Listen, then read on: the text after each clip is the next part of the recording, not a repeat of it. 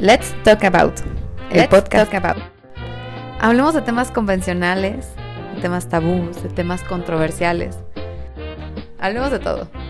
Quédate a disfrutar. Por Pato Navarro.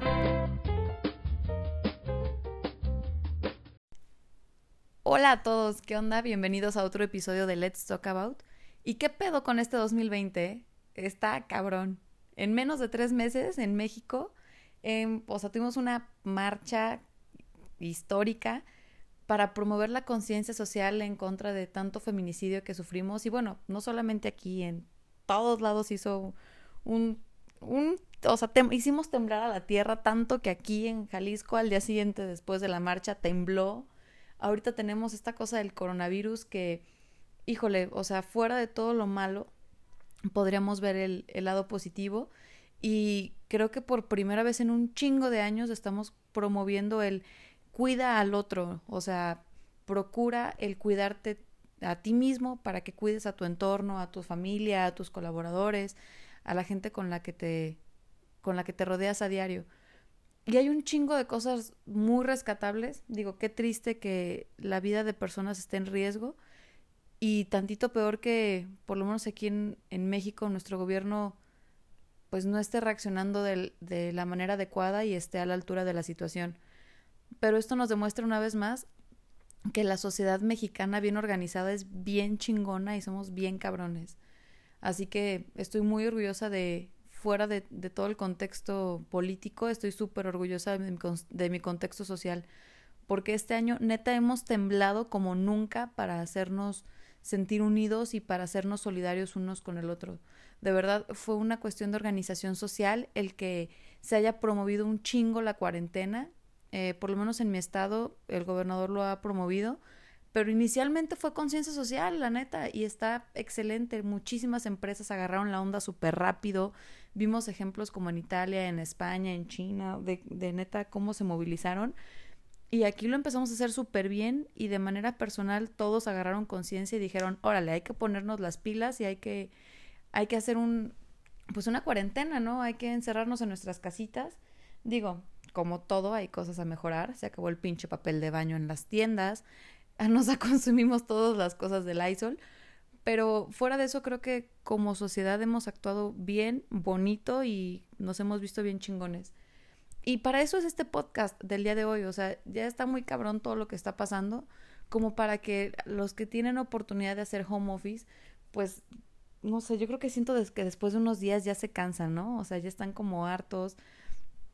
Y digo, tienen como los tips básicos. Entiendo que tienen que organizar un espacio, te, o sea, es súper conveniente que se den ciertas horas, o sea, y que respeten su horario laboral, su tiempo de comida, que también se paren a caminar para que no se estén entumiendo, o sea, que estén como neta en un trabajo, o sea, que lo estén haciendo como si estuvieran en el trabajo, pero hay que verle también, o sea, yo creo que después de dos días ya, ya se cansan y hay que verle el lado positivo de todo esto.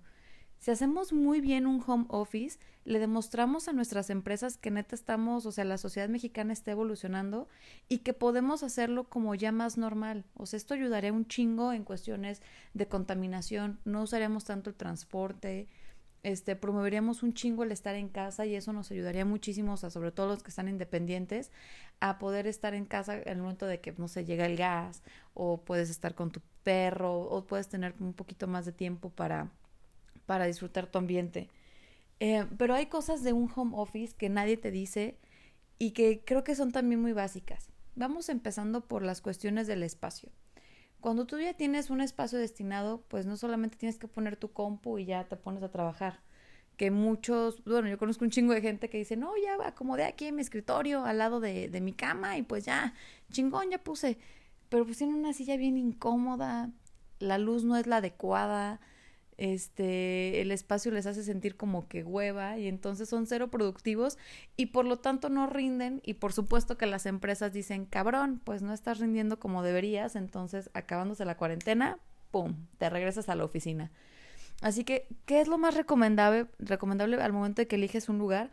Pues es primero, tienes que ver la luz, cómo está entrando. Si la ventana entra directamente, o cómo pega, a lo mejor está pegando sobre tu ventana y a cierta hora del día pues no ves ni vergas.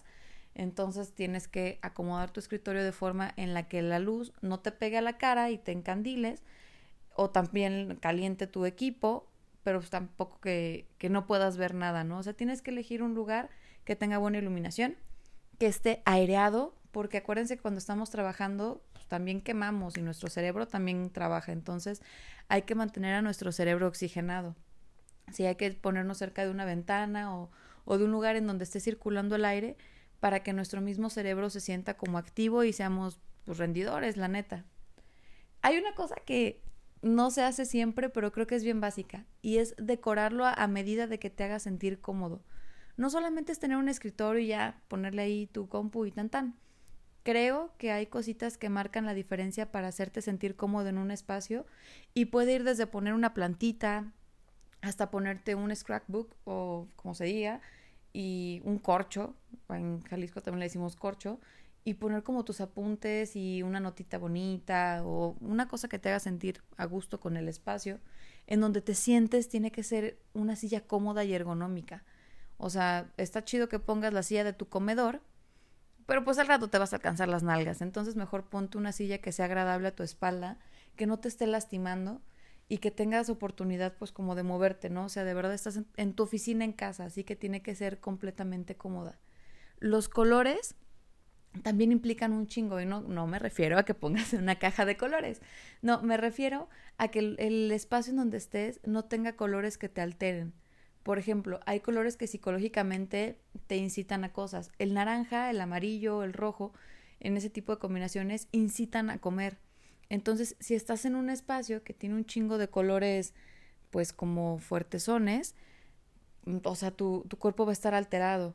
Si te pones en un lugar que está súper negro o paredes negras, probablemente te dé un chingo de hueva o te dé un chingo de sueño y entonces seas, seas todavía menos productivo. ¿Sí? Hay, trata de elegir que el, que el lugar donde te pongas tenga colores que te mantengan activo. Por ejemplo, los colores de tu oficina, tristemente sí, colores blancos, colores beige, incluso colores amarillito clarito, este, un, lugar donde te haga sentir cómodo, pero trata de evitar paredes que sean completamente oscuras porque te va a dar un chingo de sueño te va a alterar. Por ejemplo, trata de no trabajar cerca de una pared roja, porque eso te va a poner todo estúpido y al rato vas a estar todo ¡ah! desesperado. Así que tu espacio tiene que estar bien, bien montado, o sea, tienes que, que dar como todo el concepto para hacerlo, hacerlo bien. Otra cosa que no te dicen del home office es que pues justo tienes tu, tu tiempo libre y a lo mejor tienes que cumplir con ciertas, con ciertas horas, pero tienes una ventaja muy chida y es que quizás, digo, unas empresas se puede, en otras no, puedas empezar un poquito más temprano. ¿Con qué objetivo? Cuando estamos haciendo home office se nos olvida completamente que cuando estamos trabajando pues nos levantamos y tenemos que desayunar, cambiarnos, bañarnos y todo y hacemos todo, nuestro proceso para irnos a trabajar. En casa te paras y te pones en pijama. Entonces, creo que lo que estaría chido es, si no te vas a levantar y no te vas a bañar y no te vas a cambiar, aunque sería lo recomendable para que mantengas a tu cerebro como en el mood de trabajo, por lo menos oblígate a levantar un poquito más temprano, para que en el momento en el que tengas que regresar a tu oficina no se te haga cansado. Sí, o sea, procura levantarte temprano, hacer tu rutina, a lo mejor te puedes salir a correr un ratito. Estando en tu casa tienes el privilegio padrísimo de no tener que perder tiempo en traslados. Entonces, digo, si estás ahí, pues de una vez aprovecha, levántate más temprano incluso, salte, corre, bañate, arréglate y ponte a trabajar. Si puedes más temprano, más temprano, para que tu cuerpo siempre se mantenga activo. También es muy importante tener, bueno, en lo personal, yo no puedo trabajar en un lugar en donde huela feo. No puedo. Así que si eres de la, persona que está comiendo y está trabajando al mismo tiempo y deja la basura abajo del escritorio, pues acuérdate, una que estás en casa, que no va a llegar la personita que nos ayuda con el aseo a llevarse tu, tu basura. Recuerda que tienes que tener tu espacio limpio. Saca tu basura, trapea, dale una sacudida, pon un atomizador con, con algo que huela rico para que tu cerebro se siente a gusto y tranquilo. Un espacio que está súper amontonado y lleno de basura solamente estresa. Y literalmente, o sea, los olores pueden alterar tu, tu estado de ánimo. Entonces, trata de que sea un espacio agradable. Y bueno, güey, aparte estás en tu casa, entonces, pues qué mejor que esté limpio. Otra cosa que no nos dicen sobre el hacer home office es que si bien, como ya decíamos, puedes tener tus propios horarios, puedes también darte tus chances de esparcimiento de diferente forma. ¿A, qué voy con esto?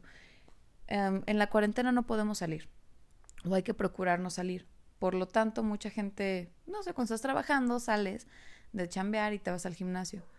Cuando no estamos en, en oficina, pues y estamos en casa, pues perdemos como esta costumbre. Entonces, lo que se puede hacer es organizar tus tiempos para que, por ejemplo, si puedes comer en media hora en tu casa, o sea, ya tienes tu comida preparada, te sientas, comes, la otra media hora la podrías aprovechar en hacer un poquito de respiración, sentarte a meditar un ratito, salirte a caminar a tu jardín y hacer unas respiraciones, con el único objetivo de que te mantengas activo también a nivel físico. Cuando estás en oficina, por supuesto que implica actividad física el trasladarte, moverte en oficinas, bajar al comedor, o sea, te tienes que estar moviendo. Y en tu casa los espacios seguramente son más pequeños. Entonces trata como de exprimir los tiempos que tengas para que tu cuerpo siga activo. No cambie tu, tu metabolismo, por el contrario, lo puedas estar como moviendo y lo puedas estar agilizando. ¿Sí? Eh, dentro de, del home office creo que tenemos un chingo de ventajas que no, que si no las hacemos bien, al fin y al cabo las empresas van a decidir pues que no eres funcional y si te gusta trabajar en casa, pues haz todo tu mejor esfuerzo para que se mantenga.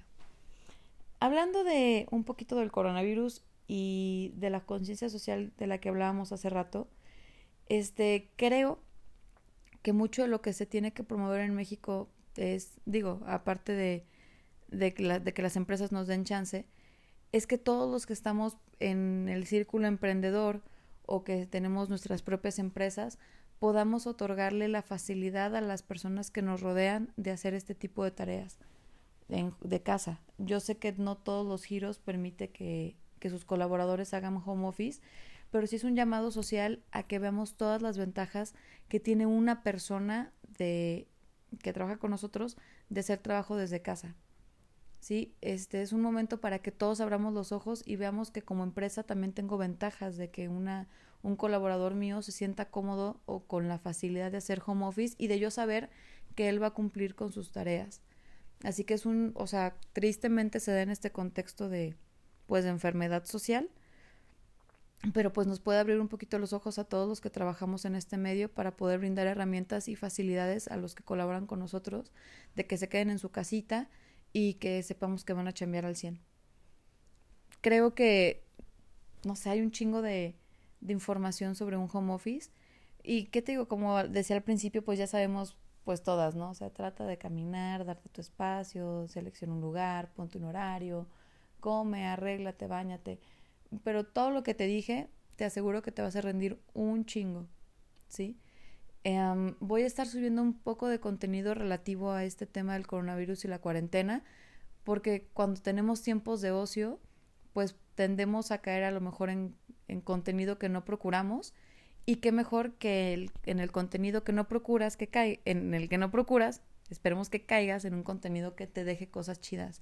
Hay que recordar que el objetivo de este podcast es siempre tener una herramienta para la vida diaria Así que si tienes más ideas sobre cómo hacer mejor tu experiencia de home office, escríbemelas, pónmelas en las redes sociales y en dado caso que digas, ¿sabes qué? Pues esto no me parece, también pónmelo, la retroalimentación es muy chingona y pues agradezco muchísimo, muchísimo el, el que hayan estado creciendo. Las estadísticas en Spotify son o sea, todo el tiempo están creciendo, poquito a poquito, pero va, va creciendo.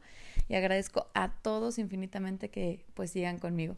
Les mando un beso y muchísimas gracias. Espero verlos y escucharlos o que me escuchen el día de mañana. Adiós.